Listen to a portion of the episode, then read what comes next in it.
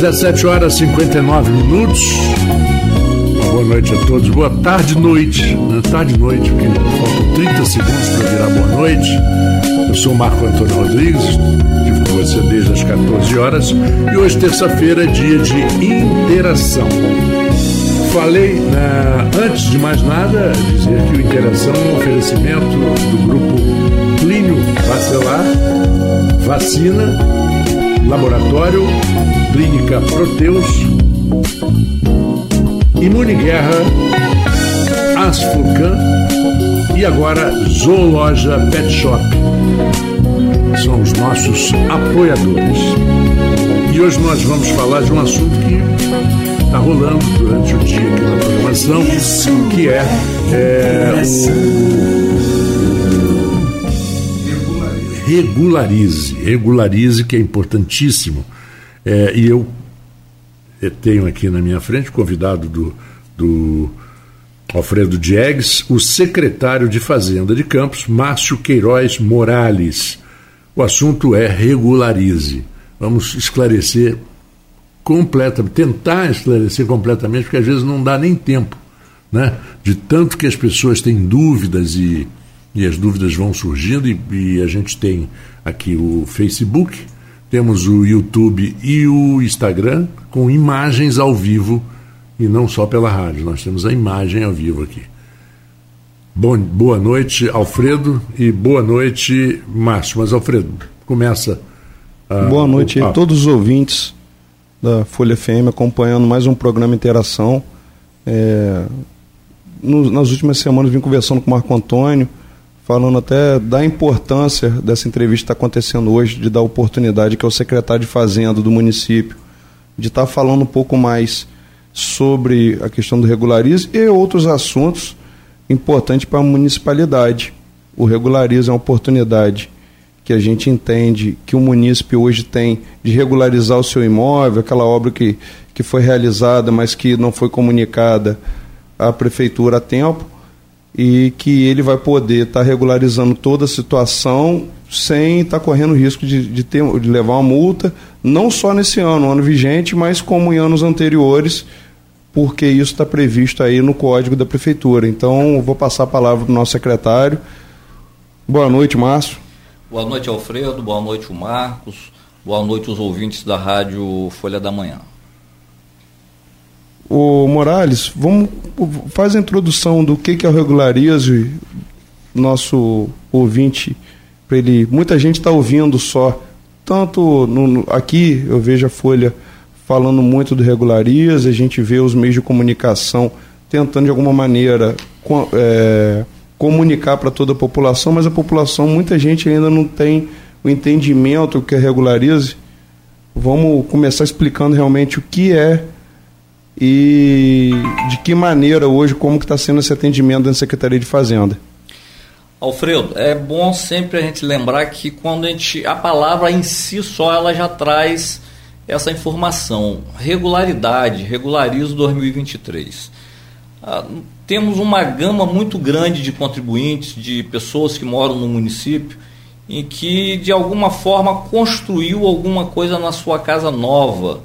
Ou ele, ou ele tinha um terreno e construiu uma casa, ou ele tinha já uma casa com 100 metros e construiu mais 50 metros e foi para 150 metros.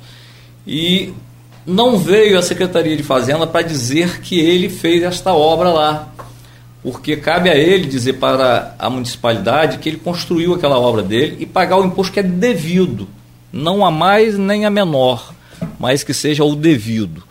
Então, o regulariza ele vem nada mais trazer ao contribuinte essa oportunidade dele se regularizar sem estar pagando multa, juro, é, nem tão pouco trazendo, levando para trás os últimos cinco anos que a lei faculta de cobrar atrasado por ele não ter vindo trazer essa informação, mas ao contrário, é um benefício o regularize hoje para que ele possa entrar 2024 com a sua vida em dia. Vamos lá. É, o primeiro passo é contratar um engenheiro ou um arquiteto para regularizar a planta para que ela venha hoje com tudo pronto. Como isso, isso dá entrada pela Secretaria de Obras também. Como funciona?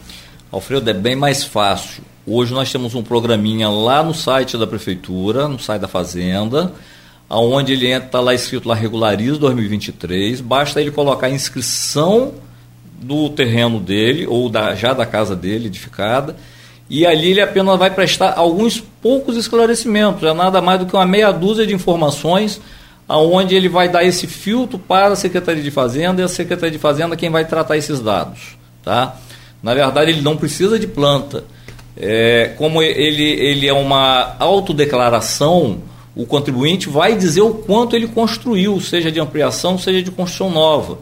E cabe à Secretaria de Fazenda fazer depois o acompanhamento desta informação. Então, necessariamente, ele não precisa gastar com nada, a não ser ele ter uma medida correta do imóvel dele. Então é, é, mais, é mais fácil realmente do que muita gente às Exatamente, vezes. Exatamente, muito mais fácil. As pessoas às vezes estão achando que tem uma, uma dificuldade e tem uma facilidade no regularizo. É, porque às vezes você faz uma pequena modificação. No, no, caso, por exemplo, no meu caso, a, a, planta original da casa, embora a casa não tenha aumentado, a planta original da casa é muito antiga, não tem nem detalhes. Mas na, a obra que eu fiz foi só de duas paredes internas. E o Márcio já me explicou que essa obra não é necessário regulamentar, porque ela, ela não alterou a, a medida da, da, da, casa. Então é considerada área de telhado, não é isso, Márcio? É, o, o telhado, na verdade, assim, não, ele não vai fazer uma nova área construída. Ele apenas é um chapéu que a casa tem, a não ser quando ele se torna uma área aberta ou uma área coberta. Mas quando é uma garagem, por exemplo, que é só um, um telheiro, às vezes, para a pessoa poder estar tá é, guardando o carro? Quando a gente fala de garagem, nós temos dois tipos de garagem. Temos a garagem fechada com alvenaria, essa ela entra na medição, e aquela garagem que é só um telhado sustentado por uma madeira. Como os estacionamentos aqui do centro. É, alguns, alguns não são considerados área construída. Importante essa pergunta sua, porque Hoje existe uma, uma, existe uma área que muita gente não, não acha que ela seja, mas é, é, pelo Conselho Regional de Engenharia ela já é considerada e os municípios hoje consideram, que é a construção de piscina. Né? A piscina ela é considerada área construída. No passado ela não era, mas hoje ela é estabelecida como área construída. Importante informação. E com certeza vai aparecer algum esperto dizer isso era um buraco que choveu e encheu de água. Não era uma piscina. Não, mas isso é informação importante. Claro que porque é. com certeza muita gente que às vezes tinha aquele espaço no, na sua residência no terreno que fez uma piscina, eu mesmo não sabia essa informação. É, é isso, isso foi mudado há algum tempo pelo Conselho Regional de Engenharia e que as prefeituras absorveram por se tratar de área construída, está em lei, está hoje corretamente é, legalizado que a, a, a, piscina é uma área construída, então por isso ela conta. Mas se você me perguntar assim, a piscina está dentro do imóvel, eu tenho lá um, um quarto, tenho lá uma área uh, de, de lazer, onde eu fico dentro da área de lazer que já conta a área construída. Ela, na verdade, ela deixa de ser uma área construída porque ela não está no seu externo. Né? Ela está no interno de uma área construída, então ela não vai somar como área construída. É. Mas você uma... construiu uma casinha de cachorro com metro quadrado, e se o metro quadrado hoje, se a casinha for fechada, já virou. Não, a casa de cachorro não. Ou vamos deixar a casa de cachorro de lado, porque ela não vai contar. Não, porque, não. Se, porque quando pega a imagem do drone, eu estou fazendo uma pergunta que às vezes a pessoa tem lá um quartinho de guardado, tem uma área realmente fechada, é um casinho de cachorro, qualquer um cômodo pequeno lá no seu quintal a imagem de drone hoje vai pegar aquela área também. É, é, é importante salientar que assim, não é o objetivo hum. que a prefeitura tem de pegar a casinha do cachorro, o galinheiro lá no fundo do quintal lá para quem cria suas galinhas e que é muito bacana ter, elas não são consideradas para nós como área construída, a não ser que ele crie a galinha dentro de casa. Ou o cachorro está dentro de uma ou casa, então, não uma casa de cachorro, então, mas da casa dele. E quando é um então, sobrado, o sobrado ele vai contar em duplicidade. Então, se for dois pavimentos, três pavimentos, você vai estar multiplicando essas áreas construídas. Uhum. Né? É. E uma dúvida que eu tenho, por exemplo, quando você começou a falar da, do, do, do, morador, do, do proprietário, falou assim, ah, eu vou ter que contratar um arquiteto para fazer a planta. Porque o arquiteto, ele, ele é um curso especializado de cinco anos, onde as pessoas são especializadas em projetos e tal. E eu acho que nesse caso de você fazer uma planta da casa do existente, você pode usar um desenhista profissional. Porque provavelmente o, os honorários de um desenhista profissional, eu sei que os arquitetos não vão eu até sou arquiteto formado, mas nunca exerci. Mas não vão gostar do que eu vou falar, mas eu acho que o, o desenhista poderia fazer. Porque o arquiteto ele vai cobrar o horário de trabalho de um arquiteto. Tem que saber se o desenhista vai conseguir colocar no papel todas as informações necessárias para a regularização dentro da Secretaria de Obra, tá, Marco Eu vou te dizer, é. se um desenhista de, desenhista de obra não conseguir, não contrata ele para fazer absolutamente nada, porque isso é, é a condição mínima de um desenhista é saber fazer uma planta. É importante a gente lembrar e, e salientar dentro do assunto que assim o, o, a ordem do prefeito, junto com a Fazenda, quando instituímos o regularize, foi no sentido de simplificar o máximo possível para o contribuinte. É, cabe à Secretaria de Fazenda zelar pelos imóveis do município, pela, pelo IPTU no município. E, assim, necessariamente não pensamos que haveria uma necessidade de que o contribuinte gastasse com essa planta. Porque se ele nos der essa medição correta, está tudo tranquilo o município uhum. vai lá, vai aferir, vai ver que está correto e vai concordar dando um deferimento total nisso aí. É bom lembrar também que a, a Secretaria de Fazenda, lá no site, formulou quesitos muito básicos, muito básicos, qualquer pessoa pode fazer. Lembrar também que em 13 nós tivemos o georreferencial. Em 14, nós tivemos um regularize, dando oportunidade que as pessoas viessem se regularizar sem que ele tivesse um ônus para trás daquilo que já estava achado. Né? Então, a, o regularize ele vem nessa, nesta condição de oportunizar mesmo o contribuinte dele estar tá trazendo a regularidade dele, dele virar um cidadão, poder contribuir corretamente com o município, não além do que ele tem mas corretamente aquilo que ele lá construiu. Né? É, então, todos que não foram pegos lá pelo Regularize de 2014 para cá é o alvo da Secretaria de Fazenda. Porque até 13 todos foram pegos pelo GEL ou pelo Regularize. Então, todas essas pessoas não podem ter uma regularidade no, no município é, é mesmo para atender aqueles que não têm regularidade. Ele não foi à Secretaria de Obra, ele não pediu um processo de regularização. Essa é a pessoa que nós estamos buscando ela para que ela venha se regularizar. Bom lembrar também, Alfredo e Marco, que a, a, a Secretaria de Fazenda ela trata de tributos e não de área fundiária. Então, quando a gente fala de tributos, a fazenda ela pode cobrar aquilo que está edificado lá, independente que não estamos dando legalidade fundiária para o contribuinte. Se ele falar assim, eu preciso de uma planta aprovada pela Secretaria de Obra, ele não tem, não é isso. É, Porque a Secretaria de Obra tem que fazer a parte dela, fazer o regularizo fundiário. É como inclusive, você. Inclusive, na hora de você vender, você vai precisar de uma planta, queira sim, ou não queira. É, como, como, como, como o Márcio está falando, ele cuida da parte de tributo. A, o contribuinte ele está regularizando sua situação fiscal, tributária. tributária. Exatamente. A outra, isso daí é uma outra etapa que ele vai ter que, que, que se regularizar depois na Secretaria de Obra. Exato. E está certo. É. O importante é que assim, o fato gerador do tributo é aquilo que você construiu. E se você construiu, o tributo ele está correto de ser cobrado.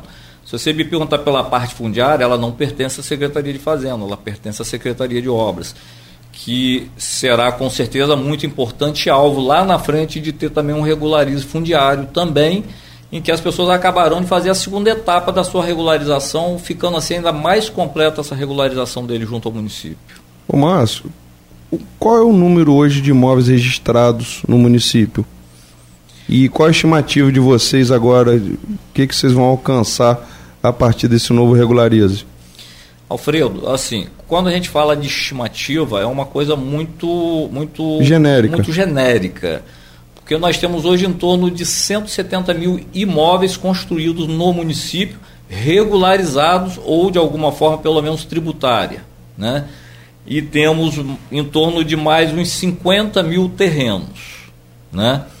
E isso não estamos colocando aqui a área de INCRA, de, de, de imposto territorial rural urbano. Essa né? é uma outra pergunta que eu ia te fazer também. É, é. Inclusive, é, Márcio, isso aqui bate muito bem com uma conversa que eu tive com é, o jornalista Delfran Lacerda, que é, é que tem um, uma posição dentro da Águas do Paraíba, e falou que é, existe cadastrado em Águas do Paraíba quase 200 mil residências, 180 e tantas mil é, residências. E aí vem a pergunta realmente, porque pergunta que ia fazer para o Márcio. É, isso é só área central? Porque se a gente for falar de todo o município, for pegar a região norte, região sul, interior, vai pegar Travessão, Morro do Coco, Vila Nova, os imóveis são registrados. É, você vai pegar outra uma área de expansão grande, são os condomínios ali próximo ao Shopping Boulevard. Nós temos uma expansão gigante no município, Jockey, Penha, Fazendinha, é, Manhães, aí você vai lá, Poço Gordo, São Sebastião, o interior está contemplado nisso também? Todo o município, todo o município. É, São segundo... 4 mil quilômetros quadrados aí de, é, todo contemplado. Só não vem quem não quer, porque assim, está aberto a todos é, até o dia 17 mas de novembro. Você vai pegar o bairro Novo Joque, por exemplo, tem condomínio naquela região, mas ali, até pelo menos até pouco tempo, constava como áreas rurais. Áreas rurais, Estrado Goiabal, tem toda aquela região ali que você tem é, o, o, morador daquela região ele tem que entender, ele comprou um loteamento, provavelmente ainda não regularizou. Nós temos regiões em Guarulhos também, provavelmente que eram fazendas. Mas, o, o, Alfredo, essa, esse dado do Márcio e da checando com o da Águas do Paraíba mostra que o censo de menos de 500 mil pessoas não bate. Não bate. É, é mentiroso. Não existe. Sim. Não existe a gente ter menos tem, de 500 é, mil habitantes no município. Se você tem, 200, você tem 200 mil residências, imóveis entre, entre áreas rurais entre, todo, você tem pelo menos de 3 a 4 vezes. pessoas por, por residência, por imóvel. E um sai pelo outro. Às vezes ah, um tem duas, mas o outro tem seis. É, você só tem que separar nisso daí o que é imóvel comercial, porque o comercial você trabalha nele durante o dia e volta para sua residência. Sim. Mas no mínimo você vai ter no comercial aí, sei lá, vou chutar aqui 15 ou 20% do total de imóvel registrado. É, é importante lembrar, Alfredo, assim, eu não tenho esse número aqui agora em mãos, mas, assim, dentro desse total de imóveis de 170 mil, nós estamos falando aí de comércio, nós estamos falando de salas comerciais, nós estamos. Por isso que eu falei. Quer dizer, nós não temos só residência. Mas tirar a parte comercial, um Sim, vai 20%. Cair, é, vai cair bastante. Mas vai você vai bastante. colocar no mínimo 150 é. mil residências, realmente. Por isso a importância do regularizo. O regularizo, assim, se o contribuinte entender a, a, o pensamento que foi criado o Regularize, que é ele vir e se autorregularizar, se autodeclarar, sem nenhum ônus. Ele vai chegar em 24 com o IPTU dele corretinho, bonitinho, e ele não está pagando nada para trás porque ele fez ilegal, aquele fato gerador ocorreu ilegalmente e ele está se consertando tributariamente e virando um cidadão. Em outras palavras, ele confessando o crime isento de pena. é isso. Tá. Não, está certo, que eu acho uma, uma, uma, uma, uma, uma atitude perfeita para trazer essas pessoas. Sim, lógico. E eu acho que, na verdade, é melhor você ser regularizado do que você ser penalizado. Sim.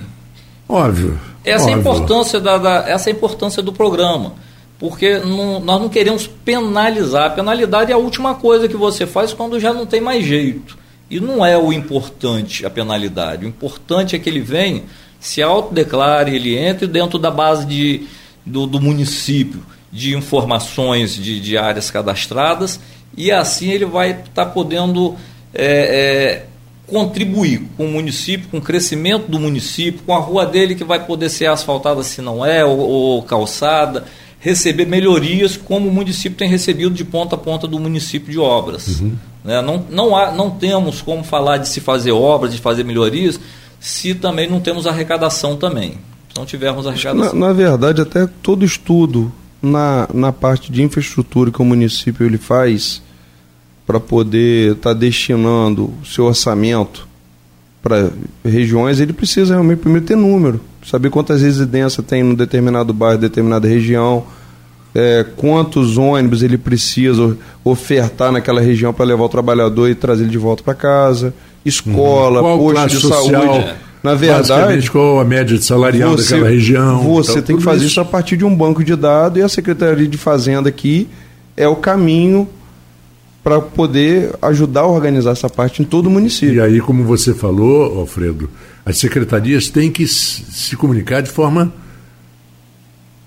perfeita. Sim, sim. Porque se você começa, ah, não, a minha secretaria é mais importante, né, aí. Elas têm que ser bem harmoniosas. Tem que ser né? bem harmonioso. Ser harmonioso né? Porque realmente assim, a Secretaria de Fazenda, ela, ela hoje, mais do que talvez nossos anos para trás, e aí eu posso dizer que fui funcionário da Fazenda há mais de 40 anos, a, a Fazenda está muito aberta ao contribuinte.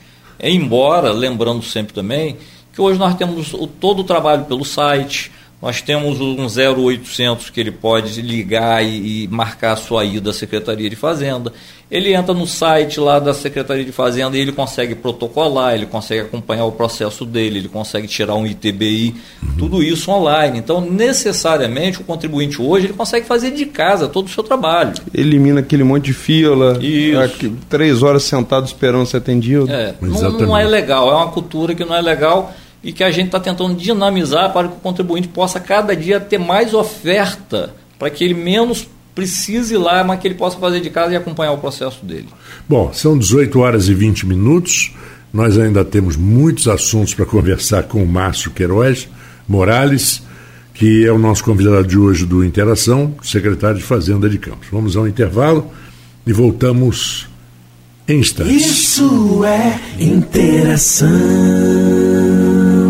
Vacina Clínio Bacelar, uma clínica moderna com atendimento personalizado. Atenção especial para gestantes, idosos e crianças. Médicos especializados, enfermeiros e técnicos de enfermagem com consultoria para tirar dúvidas sobre todos os tipos de vacina e a atualização do cartão de vacinação. Vacina Clínio Bacelar, equipe e estrutura para atendimento domiciliar, escolar e nas empresas, em qualquer lugar da região. Rua José do Patrocínio 89 com estacionamento próprio. Telefone 22 32 34 34 30 22 9 99 43 93 69. Vacina Plínio Bacelar. Cuidando bem de tudo que te faz bem.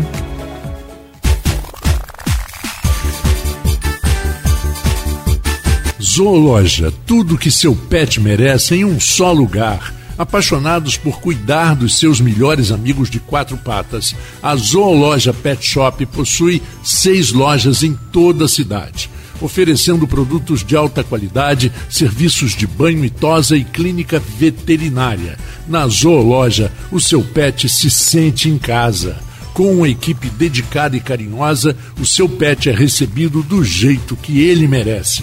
Zoologia Pet Shop. Serviços de controle de pragas e vetores Imune Guerra. Limpeza de reservatórios de água Imune Guerra. Soluções de controle de baratas, formigas, cupins, ratos, pulgas Imune Guerra. Contamos com uma equipe qualificada para atender pequenas, médias e grandes empresas Imune Guerra. Atuando na região norte-noroeste fluminense e região dos lagos. Celular e WhatsApp 22 99837 3680. Repetindo 22 99837 3680. Uma empresa séria. Imune Guerra. Asflucan, Associação Norte Fluminense dos Plantadores de Cana. Estamos há 75 anos cuidando dos interesses do fornecedor de cana. Agro é cana. Agro é geração de emprego. Agro é desenvolvimento. Asflucan, a sua associação lutando por você. Baixe agora o aplicativo do laboratório Plínio Bacelar e acompanhe os resultados dos exames. Verifique seu histórico, agende atendimento domiciliar do laboratório ou da vacina. Saiba a localização e horários de atendimento das unidades e muito mais. Na sua lojinha de aplicativos, basta digitar Laboratório Plínio Bacelar e baixar tanto para Android quanto iOS. Aplicativo do Laboratório Plínio Bacelar. É grátis, é prático, é para você. Isso é interação Voltamos agora com o programa Interação, são 18 horas e 24 minutos. E vamos seguindo com o secretário de Fazenda de Campos, Márcio Queiroz Morales.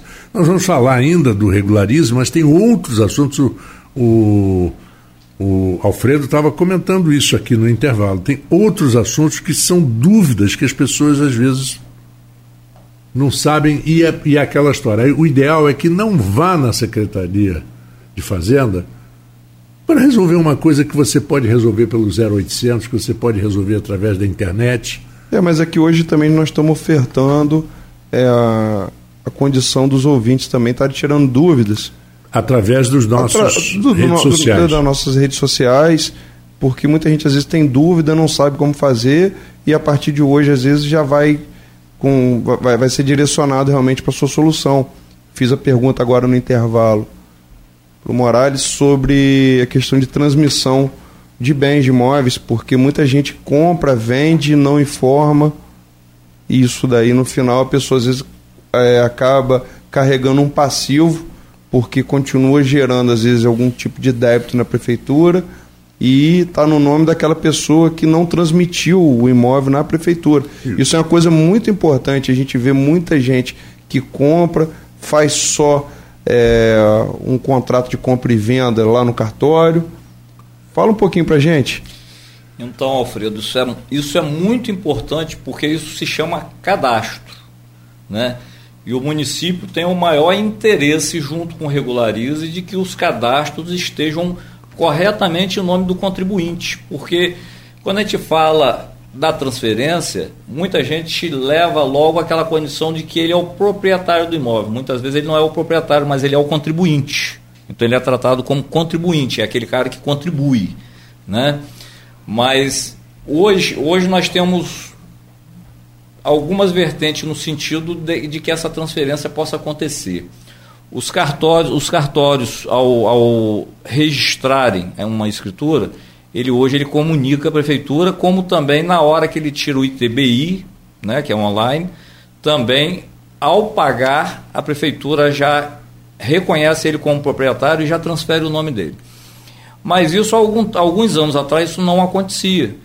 Então, como o seu caso que você trouxe, que ainda está em nome do seu pai, faltou talvez ofertar documentos aonde trazendo, tirando do nome dele colocando em nome das pessoas que ficaram, os filhos, os netos, ou com quem ele vendeu.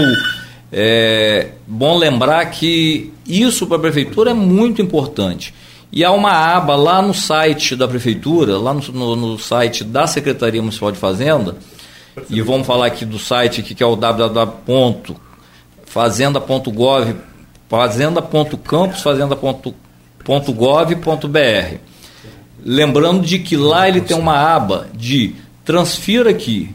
E ali ele vai botar quem é o transmitente e quem é o adquirente e a prefeitura imediatamente já altera esse nome para o novo, o novo contribuinte ou o novo proprietário. Muito importante que, que todos façam isso, aqueles que recebem seu tiram o seu carnê de PTU para pagar via online e que não está em seu nome, mas você detém um documento mesmo que a título precário de compra e venda. É importante que ele vá lá faça essa troca, porque o imóvel já passa a aparecer em nome dele não mais em terceiros, causando danos a terceiro, causando é, é, é uma, uma expectativa errada, muitas vezes, de uma cobrança indevida, né? e já traga para ele aquele bem. Então, isso é muito importante porque o cadastro fica atualizado e ele se regulariza perante a Fazenda Municipal. Mas quem realiza a venda também pode fazer essa comunicação de venda, como a gente faz hoje na transmissão de. quando a gente faz uma venda de um veículo a gente pega aquele documento registrado em cartório, é, autenticado em cartório, a gente vai no Detran, é, entrega lá uma cópia autenticada e faz aquela comunicação, porque na verdade acho que hoje é mais interesse de quem vende do que quem compra, porque às vezes a pessoa não regulariza para não estar tá pagando tributo naquele momento, não é isso? É isso aí. Pergunta muito importante, Alfredo, porque ele pode ir lá e já fazer seu auto, sua autodeclaração de que ele transmitiu aquele imóvel para o, o, o, o fulano. Quando ele faz isso, imediatamente o município já acata e já transmite dele para aquele comprador. Então é importante que se um não faz, o outro faça. Ou se os dois fizerem, vai ficar legal também para todos os dois também. É, porque é. Aí, aí bate a coisa, né? É, o, o cruzamento. A informação, vamos colocar assim, um sistema de condomínio de 15 anos atrás. Fiz até pergunta ao Márcio, onde ali era a casa dos meus avós, foi permutado com uma, com uma, uma, uma, uma empresa de construção e alguns apartamentos até hoje constam em nome do espólio. Então, provavelmente, quem adquiriu aquele, aquele imóvel não teve a preocupação de regularizar ele e às vezes chega a notificação, aí vem um porteiro e fala, chegou alguma coisa com o seu nome, na verdade é o nome do meu pai. Uhum. Eu falo, não, isso aqui é de outro apartamento, mas está constando lá a dívida em nome do meu pai até hoje. É, isso é em função exatamente da falta da informação, de se trazer uhum. informação à Secretaria de Fazenda para fazer a transferência.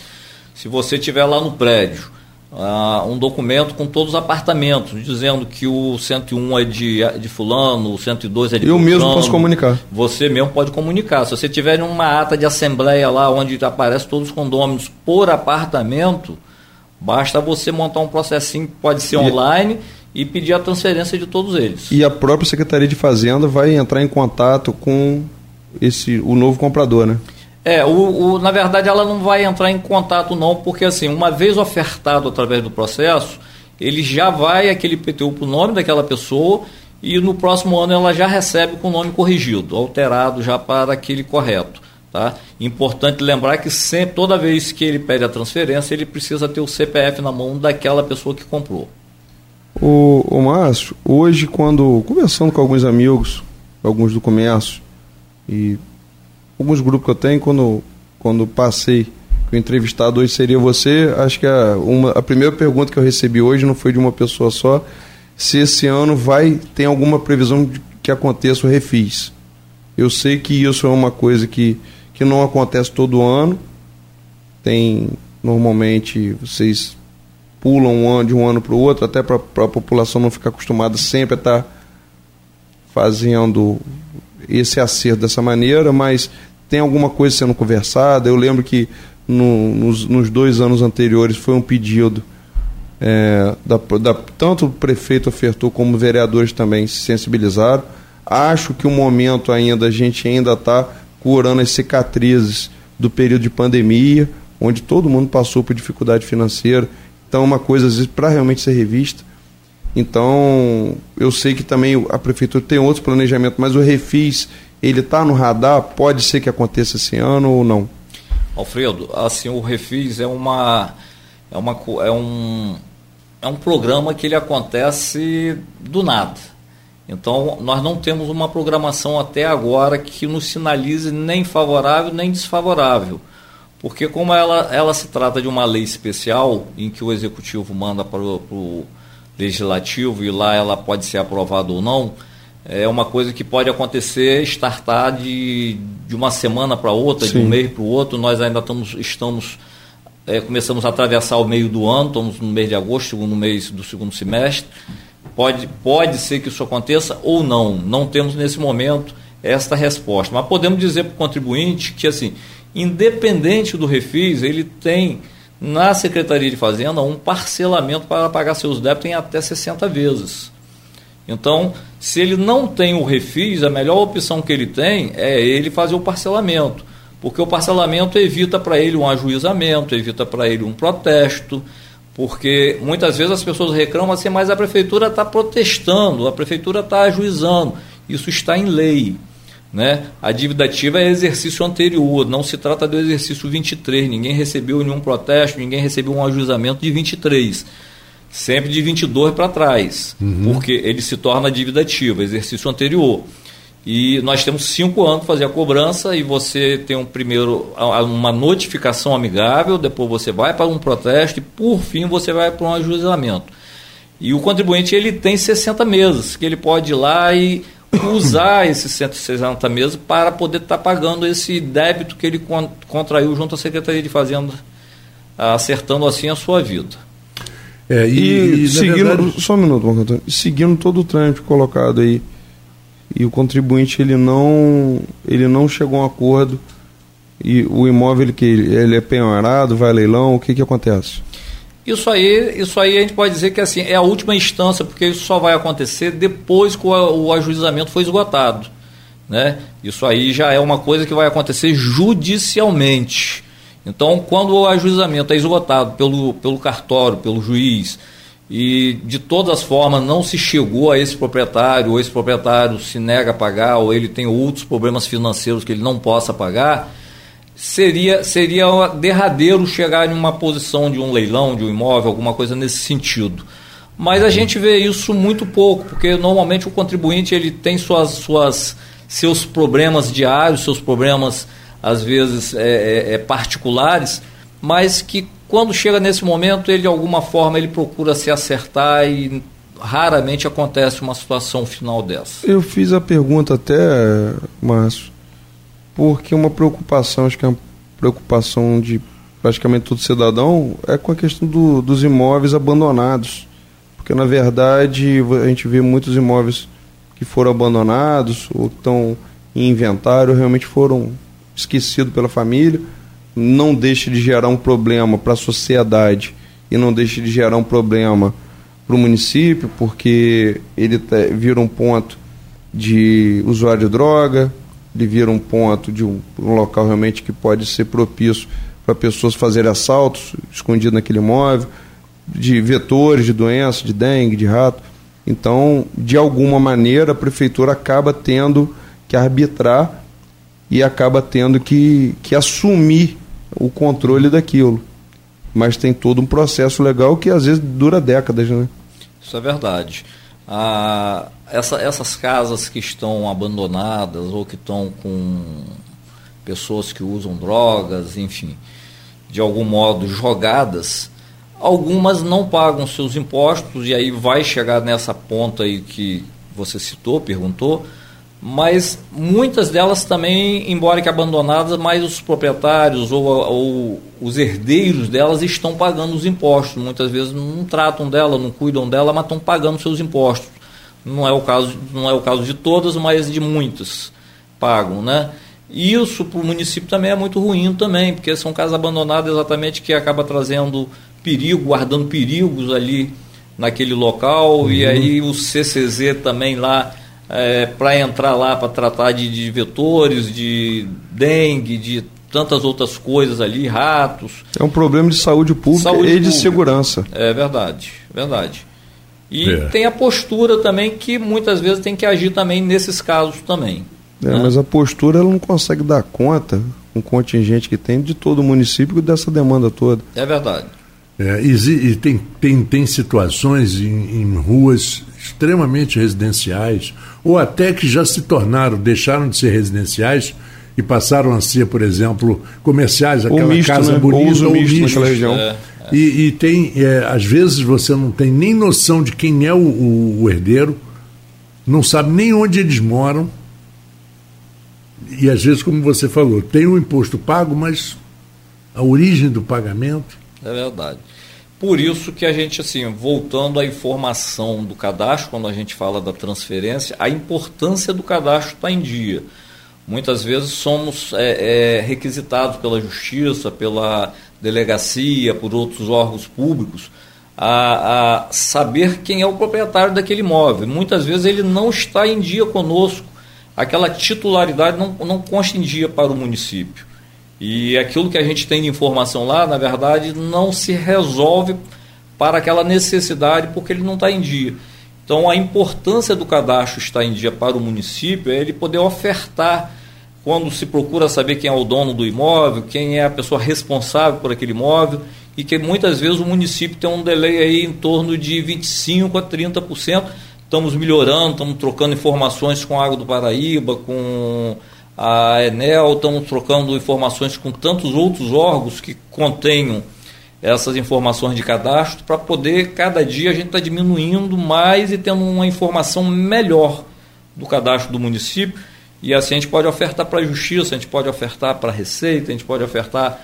E, e, há uma base de troca desses órgãos para que a gente possa estar tá melhorando. É, e, e agora, antes de, de irmos para o intervalo, ainda existe uma uma legislação que diz que se aquele imóvel for de interesse, ou for, a utilização daquele imóvel for de interesse, a prefeitura pode até desapropriar né?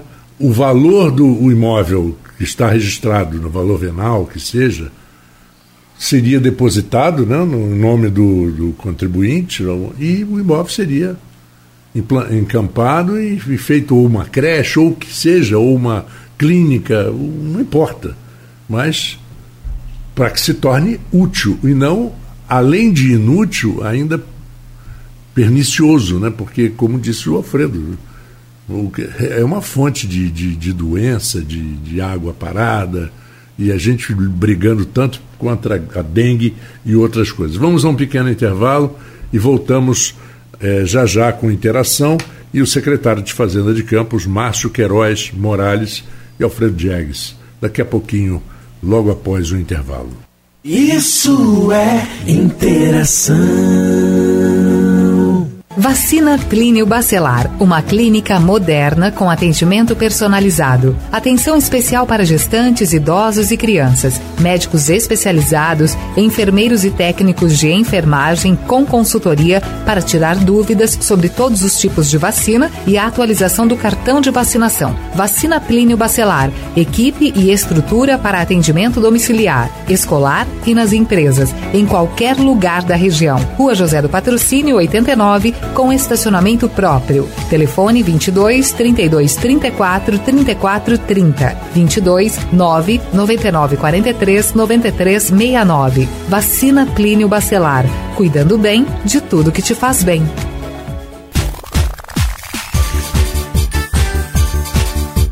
Zoologia, tudo que seu pet merece em um só lugar apaixonados por cuidar dos seus melhores amigos de quatro patas, a Zoologia Pet Shop possui seis lojas em toda a cidade, oferecendo produtos de alta qualidade, serviços de banho e tosa e clínica veterinária. Na Zoologia, o seu pet se sente em casa. Com uma equipe dedicada e carinhosa, o seu pet é recebido do jeito que ele merece.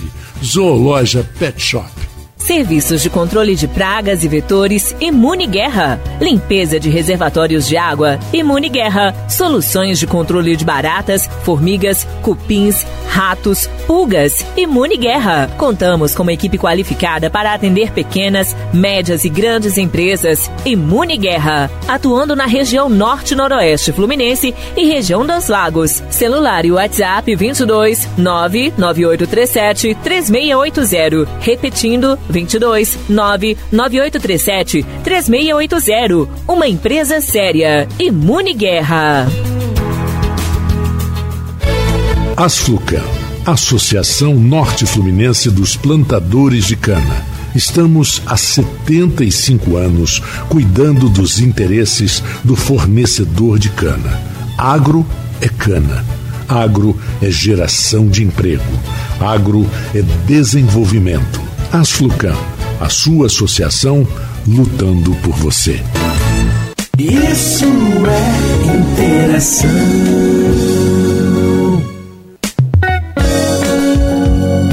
Vamos lá com o Interação. Voltamos com a participação de Alfredo Diegues e do nosso convidado de hoje, Márcio Queiroz Morales. Vamos lá, Alfredo. Márcio, é, voltar um pouquinho na questão do centro da cidade. O centro ele vem sofrendo por diversos movimentos que você, a gente pode falar aqui tanto da expansão territorial, novas regiões, novos centros comerciais no município e um processo que foi muito acelerado a partir da, da pandemia que levou uma parte de não só vou falar do comércio, mas diversos tipos de serviço também para online, então muita gente deixou de sair da sua casa todo dia para trabalhar num consultório ou no escritório, passou às vezes a trabalhar em home office, o comércio também passou a ter venda, então a gente vê a área central sendo realmente dividindo esse, esse espaço de serviço de comércio com outras regiões e com, com online. Você é, entende que isso pode também estar tá sendo discutido na questão de uma reformulação de tributos quando eu digo isso, até para estimular pessoas a estar tá voltando para o centro, questão de valor de PTU, ou às vezes a gente está discutindo isso, levando isso até em algum projeto para a Câmara de Vereadores, com a questão, pelo menos nessa região, de ter um ISS para estimular novas empresas aqui com, com valor um pouco reduzido? Então, Alfredo, como a gente estava falando, conversando aqui no, no intervalo, a, a, Secretaria de Desenvolvimento está com retrofit Sim. aí num estudo onde a Secretaria de Fazenda, em conversas com desenvolvimento, foi criado aí um, um, um, um programa para adesão de quem queria entrar no sistema do retrofit. Não temos ainda um fechamento dessa, dessa adesão para poder sentir o que, que vai acontecer. Porque a adesão será o norte que será dado ao programa, se ele realmente ele vai, vai fluir ou se ele não vai fluir tão bem, enfim. Ah, isso aí é uma, é uma questão muito importante, essa adesão. Se não houver adesão, quer dizer que o programa talvez esteja faltando acrescentar mais alguma coisa ou crescer para alguma vertente que não foi falada, trazida até agora. Né? É importante salientar de que a gente sabe também que a pandemia acelerou muito o online, acelerou os sites de compra, de venda e que também os, o comércio de bairros também acabou também incendiando, saindo do centro e migrando para certos bairros do município. Facilitando o acesso realmente do consumidor também. Isso, né? foi para perto é. do consumidor. Então, assim, isso trouxe bastante dificuldade para o comerciante do centro, a gente sabe disso. E quando a gente fala de alguma isenção, algum benefício fiscal, ele vem sempre atrelado a um programa. Né? E o programa que ele está atrelado neste momento seria o retrofit. Então, o, o, a, a, para que ele aconteça hoje, precisa que o retrofit, com certeza, ele tenha adesão suficiente para que ele possa andar e, e ganhar corpo, para que ele possa ofertar no centro da cidade melhor condição ao, ao comerciante, ao lojista, a quem tem seu imóvel no centro e que queira é, aderir ao programa e assim poder estar tá transformando o seu imóvel também uma, de uma outra forma, trazendo melhoria para o centro da cidade. Uma coisa interessante que é, vocês estão falando sobre essa situação do centro, e, e muita gente às vezes não se, não se dá conta de que o, o formato está mudando também. Né? Hoje em dia é, é muito difícil você imaginar uma pessoa comprar o seu remédio sem buscar a farmácia com estacionamento. Então ele vai procurar a farmácia no calçadão ali para quê? Só se ele tiver no calçadão. Se ele tiver de carro, ele vai buscar uma farmácia consta. Porque a farmácia hoje é pequenininha, o estoque ali que fica guardado é muito pouco. É, existe provavelmente uma, uma logística aí próxima de galpão e cabe 15, 14, 16 carros. Então você não tem mais problema de, de, de de ter que estacionar, pagar o estacionamento para ir numa farmácia. Isso é um exemplo. Supermercado também oferecendo isso. Acho que na verdade os padrões que, mudam. Verdade, você tem que oferecer comodidade. Um problema do centro é a questão realmente do estacionamento. É um problema sério. É, muito e, sério. E são terrenos aqui que são utilizados aqui como estacionamento na região central, mas que não tem nenhum um horário estabelecido comum, cada um abre e fecha a hora que quer e quase que, que bate no, no cliente que estaciona no carro, já chega de forma, ó, oh, é até tal hora, se tiver tá fechado. Isso também acaba exatamente, atrapalhando um exatamente. pouco o comércio de forma geral. É, tudo, aí, tudo isso vem de encontro a, a, a uma lei fundiária da Secretaria de Obras, em que hoje quando você constrói um, um espaço de farmácia, ele tem que ter lá um, um, número determinado de vagas. Quando você constrói hoje um prédio, você tem que ter um número lá também de vagas de garagem e assim comercial da mesma forma. E aí o centro acabou ficando, como a gente chama do centro antigo, ele acabou não tendo esse espaço que foi criado na periferia já dentro de uma nova lei. Uhum. Né? Então, realmente fica difícil de você parar na porta da loja, até porque isso não pode acontecer, parar na porta da loja para você entrar na loja pra você e comprar. Ter uma, você ter uma ideia, na, é, na construção do shopping Iguatemi JK lá em São Paulo, numa área nobre, completamente nobre, é, não sei nem aquele bairro, mas no centro, perto da Faria Lima, por ali.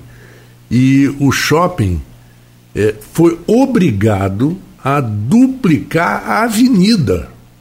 Porque se não duplica a avenida, não inaugura.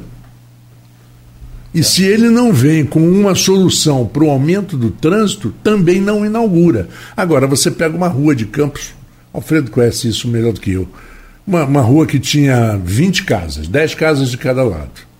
Casas grandes, aí constroem 20 prédios. Com ah, 20 o Parque Tamandaré hoje é isso. Com 20 Parque Tamandaré, Pilinca hoje é isso. Com 20 apartamentos cada um. Então você passa a ter é, as 20 vezes 20 de carros, dois carros na garagem e tal, pessoas estacionando do lado de fora. Aí vai lá no nosso primeiro bloco, Marco Antônio. Para isso, a prefeitura tem que ter informação, porque ela tem que estar tá ofertando ter. educação, tem saúde, transporte. É isso. Exatamente. Você tem que levar água, você tem que levar energia, tudo isso, isso vem, tem que vir no planejamento de expansão. Márcio, eu quero. Eu, eu tive lendo nesse fim de semana o blog de um economista da cidade, Zé Alves Azevedo, aqui no grupo da Folha, ele postou, e é um dado. Muita gente às vezes não, não se preocupa realmente em saber, às vezes acha que, que tem uma árvore, que, ou uma galinha dos ovos de ouro, que não, não procura saber de onde vem o recurso para a prefeitura realmente se, se, sustentar, além dos royalties. E a gente fala de arrecadação própria, e eu vi aqui uma postagem dele, nós estamos no mês de agosto, nós já estamos com crescimento de 28% até o momento, pelo menos até é o mês de julho, em relação ao ano passado todo, na arrecadação de ISS. 71 milhões 486 mil reais contra 55 milhões de 633 do exercício 2022. Quando a gente compara com Macaé, Macaé tem 400, hoje já está 426 milhões de reais. Um município que acho que é um, um pouco, ou é a metade, ou quase um terço é. da população de Campos. Você tem Rio das Ostras, não, não apresentou no ano passado 56, aí vamos falar de São João da Barra, nossa cidade vizinha aqui, com arrecadação hoje maior de ISS, a gente sabe por quê, pela questão do Porto do Açu. O ISS ele tem que ser tratado como realmente a ferramenta para o município se sustentar. E, e eu percebo que a gente tem sim como ampliar essa arrecadação porque praticamente nosso município praticamente todo ele sobrevive de serviço, mas serviços que não são taxados. E eu acho que quando você eu pago imposto, quando eu pago imposto, meu concorrente também tem que pagar, porque senão você não está colocando na mesma uhum. condição de igualdade. E praticamente tudo que a gente vive hoje, se você parar o seu carro no Lava Jato, ele está prestando serviço. Mas ninguém pede a nota. Você vai cortar um cabelo, você pagou lá 30 reais, mas ali já tem o um imposto. Alguém paga imposto, alguém também não paga. E, assim, eu vejo que a gente hoje. Ninguém gosta de, de pagar imposto. Estou falando não só o comerciante, às vezes o próprio contribuinte, ah, não, me dá sem nota aqui mesmo que eu quero pagar mais barato. A pessoa, às vezes, ele, ele é levado para isso, mas se ele tem um benefício, e o benefício, eu quero deixar uma sugestão aqui, caso já não tenha sido pensado, porque não, às vezes, um programa de cashback, como a gente vê no posto de gasolina, no supermercado, de, que todo cupom onde você compra, porque isso passa a ser um, um círculo virtuoso, você vai no supermercado, você fez sua compra, você pegou ali aquela nota, se não for no ISS, é no ICMS, porque o município ele também tem um repasse do ICMS.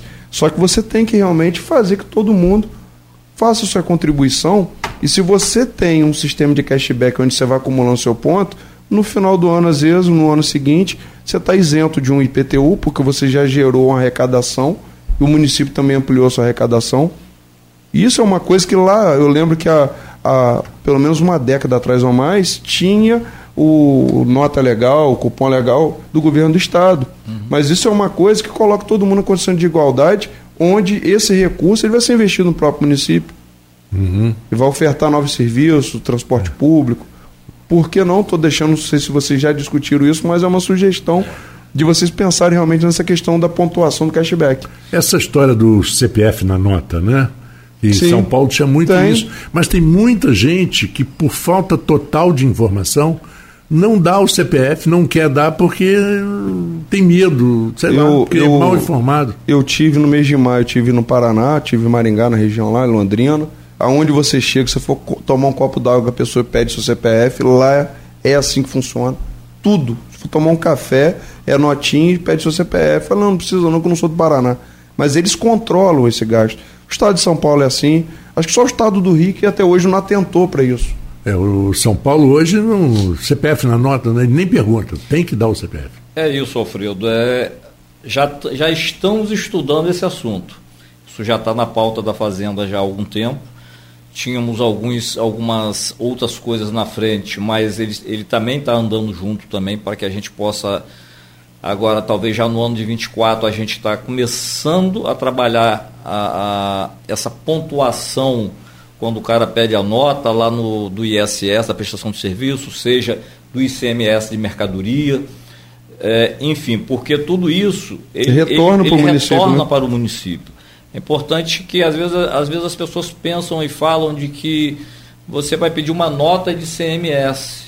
A nota de CMS ela é muito importante para o município, porque ela volta através do índice de participação dos municípios, onde você tem 25% do bolo do ICM que é distribuído para os 92 municípios que o Estado tem hoje. Então, a, a, concorrência é você saber quem teve mais, mais soma de CMS. A verdade é que quem está comprando já está pagando imposto. Ele não sabe como é que está pagando imposto, às vezes imposto caro. Não está tendo o benefício de ter esse retorno. Exatamente. Quando, e quando ele não pede, quando ele, ele, ele fica, ele deixa aquilo correr, isso, isso é cultural. Isso é cultural. É uma cultura que a gente precisa mudar para melhor. É poder pedir, porque muitas vezes a gente paga através do Pix, paga através do cartão de crédito, põe o papelzinho, mas não põe a nota fiscal. Na verdade, o importante não é o do cartão de crédito que você viu passar ali, viu ele tirar a via dele, você viu o valor, você viu que está correto. Mas a nota fiscal é importante. Aquilo ali é que vai trazer de volta para o município aquele dinheiro é, que o município tem direito a receber. Quando você paga um litro de gasolina, 50% do que você está pagando ele praticamente é imposto.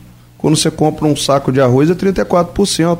A pessoa fala assim: não, eu não pago imposto, você paga imposto de tudo. Sobre só... tudo. Sobre ainda tudo. você não está pagando imposto para respirar. É. É sobre por tudo. Enquanto, por, por enquanto. enquanto. Por enquanto. É, é importante que as pessoas tenham essa cultura de pedir a nota. Porque às vezes você vai num estacionamento, você pede a nota lá, o camarada do estacionamento, e ele te dá uma notinha de recibo. É. Ele te dá uma nota de recibo, porque ele não tem a nota. Mas ele tinha que estar tá pagando ISS. Ele tem, que, ele tem que estar pagando ele ISS. Ele tem que estar tá pagando ISS. E assim, é, diante disso, a Secretaria de Fazenda, o, o prefeito estabeleceu agora a, a, o concurso dos fiscais, porque nós temos hoje muito pouca gente, ou quase bem pouco mesmo. É, vamos estar na frente aí até final do ano, talvez já com edital na rua já. Acho que mais uns, um, um, mês pela frente a gente já vai estar com edital na rua. E espero que no ano que vem a gente possa estar reforçando esse time. Isso não é intimidação. Não. Pelo contrário, isso vai ser orientação para que o comerciante, para quem está estabelecido, para quem tem sua lojinha, para quem tem sua grande loja, para quem tem lá o seu quiosque, ele esteja legalizado. Porque quando ele está legalizado, ele se torna um cidadão, ele paga o seu imposto que é devido, ele, ele não está ele não tá tirando dele, ele está tirando, na verdade, ele recebe do contribuinte, porque já está embutido o imposto. É, o, o Márcio, quando, quando na verdade você cria esse clube de pontos, na verdade o próprio cidadão ele passa a optar por quem ele vai escolher para prestar o seu serviço ou compra. E não, eu, já que eu estou pagando, eu quero ter minha nota aqui, porque eu quero pontuar, eu quero estar isento, por exemplo, de IPTU no final. Sim, é um direito, final, é um direito dele é um ter direito a nota dele. e junto com Se a nota tá pagando, ele pontuar. Isso. Junto com a nota ele pontuar. Então, assim, já, já existe até alguns nomes previstos, notinha Goitacaia, notinha Campista, Sim. já temos alguns nomes já assim que foram colocados à mesa, mas o estudo já está se adiantando. Acredito que talvez no início do ano que vem a gente já consiga estar estabelecendo ela, para que num futuro muito próximo, que seria final do ano que vem, essa pontuação já está valendo para benefício de IPTU, benefício de ISS, benefício de tantas outras coisas. E quem sabe a própria prefeitura ofertando até outros serviços que a pessoa possa estar tá sendo beneficiada a partir daquele, da, daqueles pontos. É muito importante que o contribuinte ele tenha consciência de que a nota é, é um direito dele receber, é um dever de quem presta o serviço da entregar ele, né? E que ele possa estar, tá, porque muitas vezes ele não entrega porque ele não tem, ele não está legalizado. Ou muitas vezes ele está legalizado e na verdade ele só tira quando se pede. Não é desta forma, na verdade a nota foi feita para ser tirada a cada contribuinte para cada coisa que foi vendida. E esse recurso que uhum. deixa de entrar no município é o recurso que está faltando para contratar, para dar uma é. estrutura melhor na creche, o filho dele verdade. muita vai estudar. Gente, muita gente, por exemplo, que depois da pandemia partiu para MEI, ficou desempregado, entenda que amigo, você pode dar de todas as notas, porque não altera. Sim. Você paga um fixo. O meio é uma transição. É uma pro... transição para você para um amigo né? empresa. Ele crescer é lógico. É para tirar ele do, do ilegal realmente é, para ele se tornar um microempresário. E muitas vezes ele não consegue entender isso, que aquilo é. ali é só um meio dele. É o primeiro passo é para ele realmente começar a se regularizar. Isso. Bom, são 19 horas e Já, de minutos. novo? Pô, eu tomo susto quando ele fala isso, acabou assim. o programa. o, todo, todo programa que vai com assunto Tem que aumentar esse programa nosso para duas exemplo, horas. Nós tivemos uma participação aqui do Mário Filho, um abraço para ele, do Alonso é, Bartolazzi Barbosa, que fez elogios aí ao assunto, ao programa e agradecemos muito a todos aqueles que participam e principalmente agradecer ao secretário de Fazenda de Campos, Márcio Queiroz, Morales, que esteve conosco aqui, e que você está com porta, as portas abertas, Márcio, porque as dúvidas vão prosseguir, né? e provavelmente você vai voltar para esclarecer, ou para quando tiver novidades, coisas novas para conversar e transmitir para o nosso ouvinte. Marco, como secretário de Fazenda, aqui só agradecer a você, o Alfredo, o amigo ali, Marcelo. o Marcelo. É, por nos dar essa oportunidade de trazer sempre essas, essas informações que são, são importantes para o contribuinte. O contribuinte, assim, ele não precisa ter medo de perguntar na Secretaria de Fazenda, pelo contrário, ele deve perguntar mesmo. E o funcionário tem que ter, tem que ser capacitado para trazer a ele a informação necessária, uhum. para que ele não vá buscar a informação e saia de lá desinformado. Uhum. Ao contrário, ele tem que sair de lá informado. Se é bom, se é ruim a notícia, não importa, mas ele tem que sair com, com a informação correta. Tem que saber Isso, o que espera, o né? O que espera, exatamente. Então, dizer aqui que a Secretaria de Fazenda está aberta ao contribuinte, ela está lá com 20 guichês trabalhando todos os dias, aonde o, o, nosso, o nosso dever de atender bem não é, não é, não é só um dever legal, mas é importante a Fazenda trabalhar para a população, porque ela foi criada para isso. Então, os nossos funcionários são conscientes disso. É, o secretário tem as portas abertas lá para quem precisa falar com o secretário. Não temos dificuldade, não tem dificuldade de se chegar ao secretário, ao subsecretário geral. Dizer que a gente faz parte de um governo que não, te, não temos dificuldades em atender as pessoas. Não olhamos para ela pela cor que ela tem, pelo gênero que ela tem, mas pelo contrário, estamos lá para atender a todos, indistintamente. É isso então, aí. que Deus também possa estar ajudando ali aquela família fazendária ali na 13 de maio 129 e que todos que precisem ali da Secretaria de Fazenda possam usá-la diariamente, sempre das 9 às 16 horas. Bom, muito obrigado então ao Márcio Queiroz Morales, obrigado ao Alfredo Diegues, mais, mais uma vez pela parceria e aos nossos apoiadores, né? o Grupo Plínio Bacelar, Asflucan, Imuniguerra e a Zoologia, que são nossos apoiadores aqui no, no Interação. Boa noite, boa noite a todos aí. Muito obrigado aí, Morales, pela presteza e sempre que precisar, estamos aqui. Aqui você tem um amigo. Vamos lá então. Boa noite Seguindo, eu volto amanhã às 14 horas.